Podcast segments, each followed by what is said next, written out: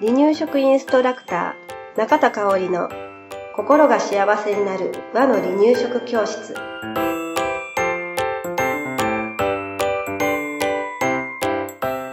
第133回です。番組アシスタントの山本智子です。よろしくお願いします。はい今日もよろしくお願いします、えー今日はちょっと保育士側のお話をしていきたいと思います。はい。はい、でそうね。私もとも子さんもうん。なんですが、はい。もう経験してきたことなんだけれど、うん子育てしながらうん。働こうと思ったママの一人だね。はい、ですね。そうですね、ん。もう本当にうん。とも子さんもえうん。何ヶ月の時に復帰した？復帰は満1歳で復帰。まあ、あ満1歳で復帰、うん。はい。そうね、大体それぐらいで復帰を考える方がうん。多いのかな、はいそれか私みたいに本当にちっちゃい時、うん。私はもう、まあ、父母の協力もあったから、は1ヶ月経つか経たないかでうん。復帰したからすごく体がしんどかったですね。ね。ね、産んでそんな間もないも。うんんうん、気持ち的にはうん。やるしかないって思ってたから、あうんうんうんうん気だけはね、はいうん張ってたけれどね、やっぱり、うんうん。今から考えるとこうんの子宮周りは無理してたかなって思うね。ねね きっとそうやなと思います。はいうん、でまあ私たちのように、まあ、赤ちゃん生まれたけれど、以前のようにうん。働いてね社会に出たいって感じているうん。方もね多いと思います。はいうん、でそんな仕事復帰を希望するお母さんうん。にね今日はお話をしていきたいんですが、はい。まあ私もね保育現場で働いてるね、うんうんお母さんほぼ働いてるお母さんばかりとねねうん毎日関わっていますのでね、はい。そういうお母さんたちの相談を受ける中で感じたこと、うんうん。働く前に考えておきたいことをね、少しお話ししたいと思います。はい。うん。でまずはね、一番大事なのは自分がしたい仕事を見つけることなのかなと思うんですね。はい。うん、でまあもともとうん。ねしてはったお仕事があって、そこをいえー育休産休うんうん育休でお休みしてて、うんうん。し職場復帰するっていう方は、まああのうん。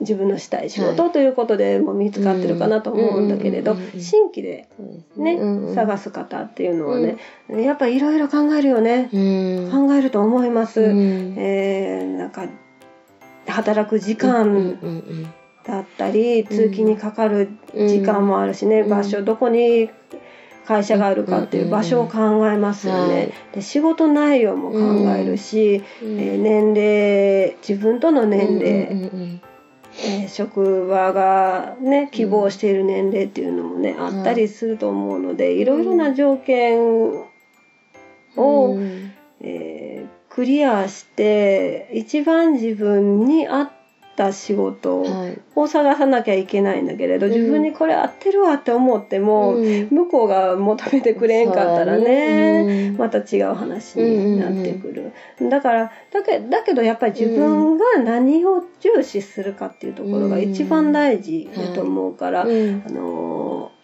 妥協しちゃダメだよねって。うんそうやね。うん、もうなかなか難しいことやねんね、うん難しいことなんやけど自分にとって何が一番重要かなっていうところに重きを持って、ぜひ探してほしいなって思うんですよね。うん、でよくあるのが、よくお母さんたちがおっしゃるのがね、えー赤ちゃんがうん。まだちっちゃいうん。年齢的にね小さいお子さんだから、はい。小さいうちは、うん。えー例えば10時から4時までうんのお仕事うをん。して、はい。で、まあ、3歳4歳ぐらいの幼児さんになってから、フルタイムでジムを探しますうんっていう方は割といらっしゃるんですよね。なんかそういうふうに自分の中でのうんこだわり、うん大事にしたい部分っていうのはやっぱり大事にしないと、うん働いてる時にうんね、うん。ちょっとしんどくなっちゃうね。無理して働くとね。うんだからそこポイントにしてみてください。はい。はい。で、そうね。えーだから子供が大きくなるまではうん。手軽に短時間の仕事っていうのを選ぶっていうのも一つだし、いや、あのもうどうせ探すんであればうんうんうん。うんフルタイムでしっかりとうん。将来のことを考えて、うんまだ自分自身お母さん自身の年齢が若いうち、そしてその出産までのキャリア、出産までで培ってきたキャリアうん。が開くとまたね、うん。あの自分自身自信がなくなってしまったりとかね、する方もいらっしゃるんですよはい。実はね。だからえそういった、えーキャリアうんが開かないうちに正社員で探すっていうのもうん。一つだと思います。はい。それからこれまで資格とかキャリアうん。を持って、えーお仕事されてた方は、うん。出産前までしていた仕事につながるうん。ものを探してもいいのかなとん思いますし、はい。全く違う畑うんのものを経験するっていうのも一つだよね。いいよね。あのどっちかといえば、私そういうことしてこなかった。最近それ思うでしょ、うん。だから、うん。なんだろう、えー保育士をうん20年私してるんですけれど、うん。えー他の人から言わせると、はい同じ仕事をね同じ職場でね、うん。ずっとしてるって本当にすごいことだよねって言われるんだけれど、いやいやいろんな職種を経験して、すごいよね。それをこなしているのもすごいよね。すごい器用でね、うん。あの素晴らしい経験をしてるよって思うので、なんかうん。うんわかる。わかる、うんピンポイントに思ったことある最近。私もね、うん。本当にそれはね感じる。なんか、うん。ほんほんと感じるんですよね、だからねそういう、うん、全く違う畑に行くのもきっとうん人生のこの、豊かに豊かになるね。自分の人生豊かにしてくれるよなうんってなんかちょっと憧れ的な感じがします、うんまあ保育士と離乳食の講師っていうのは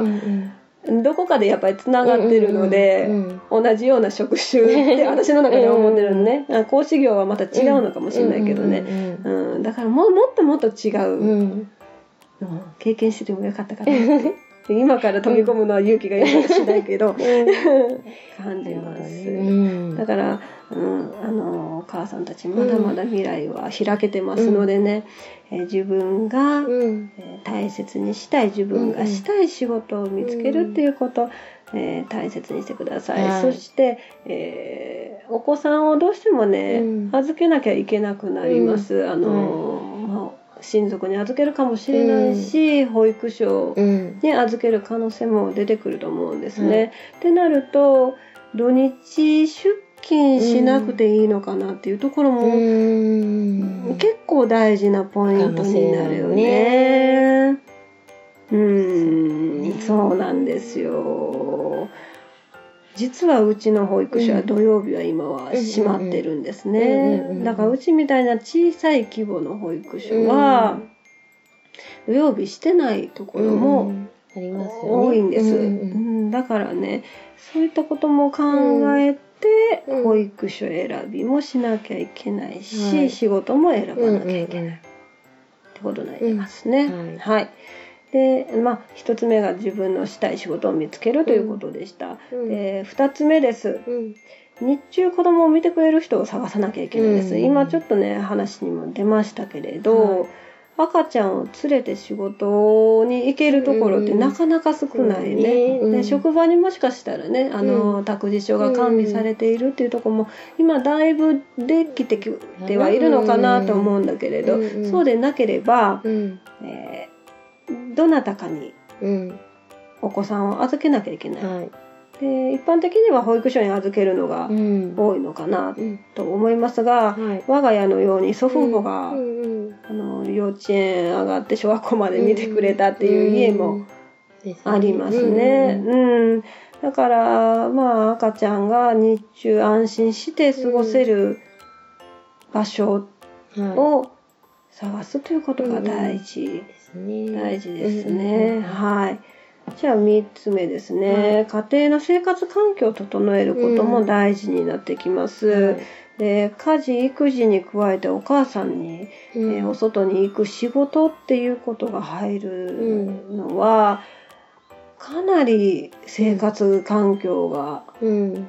変わりますはね。い。ガラリと変わります。うんうんうんで今までできていた家事が本当にできなくなっ 仕ちゃう事が急にね、もうねできなくなると思うんです。でうん。うんうん私専業主婦をしたことがないので、ちょっと仕事をしてない、ああでも半年ぐらいはちょっと行く、うんうん妊婦の時に休んだのかな、その時は本当に掃除洗濯でえー家を整えるっていうことができてたんだけれど、うんうん。やっぱりもうできなくなっちそう。ゃうやね。そこを、目をつぶらなきゃいけない部分がね私たくさん出てくるね。なかったからししんどかったでしょ。うんでしょ。うん。だから私はもうつぶり、うんうんうん。潰れるようになって、うん1週間に1回うわっと片付けるってリリセットの日を作ってうんやってるんだけれど、うんどう生活の時間をやるそうねやりくりするかっていうことを考えていかなきゃいけない。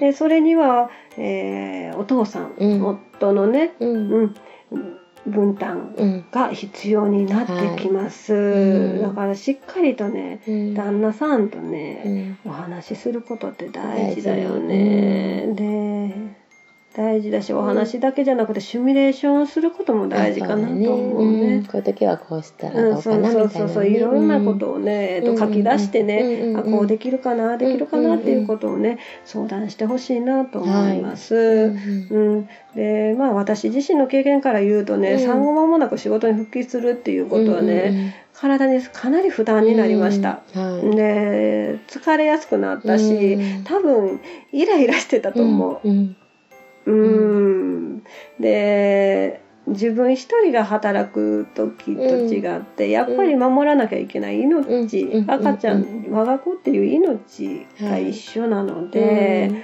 今まで通りに進まないんですよね。そうよね。仕事疲れたパカーって見れないもんね。そうそうそう。ちょっともう今日は、あうの、ん。適当にうんお風呂入ってうん適当にご飯作って、うんうんができない、うん。きっちりお風呂入り、はい、まず子供を入らせて自分は適当やねんけど、うんうんうんでそこからねお布団、うん。あのご飯食べて臨食食べさせてでお布団連れてって、寝かしつけてっていうことがあったから、うん。やっぱり今までとは全然違ってきますので、うん。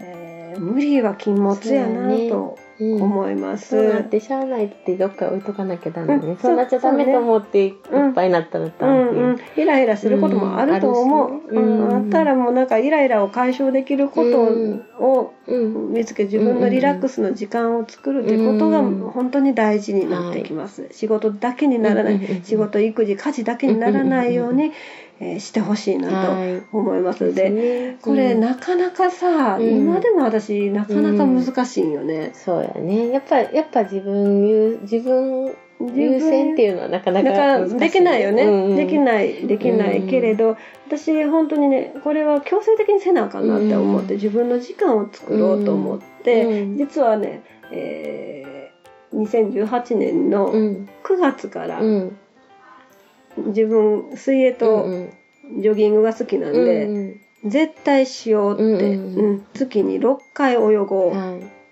泳ぐのプールがないと泳がれへんからね、それぐらいそれぐらいしか行けないんだけど、うん月に6回必ず泳ぐ、うんで走るのもうん。できれば週に3回走ろう、うんもう短い距離ですよ、うんうんうん30分ぐらいしか走らないんだけど、それを絶対取り入れようって思って取り入れたらすっごくね体が楽になります、うんうん心も安定するよね。心安定するね、自分のストレスがね、うん。解消されるのが私は運動なんですね、うんうん、であの体調もすごく良くなったし、うんなんか今まで割とこう毎晩ちょろっとお酒を飲みたいなとか、それでストレス解消させてたのが、あうんのお酒がいらなくなっちゃったんですよ。めっちゃ健康的。そうなの。運動もしてるし。そうそうそうそう。だからね あやっぱり大事やなって思ったのでうんね、うんあの仕事を見つけてちょっと余裕ができてきたら、うん仕事始めて余裕できてきたら、自分の時間を大切にすることも、うん。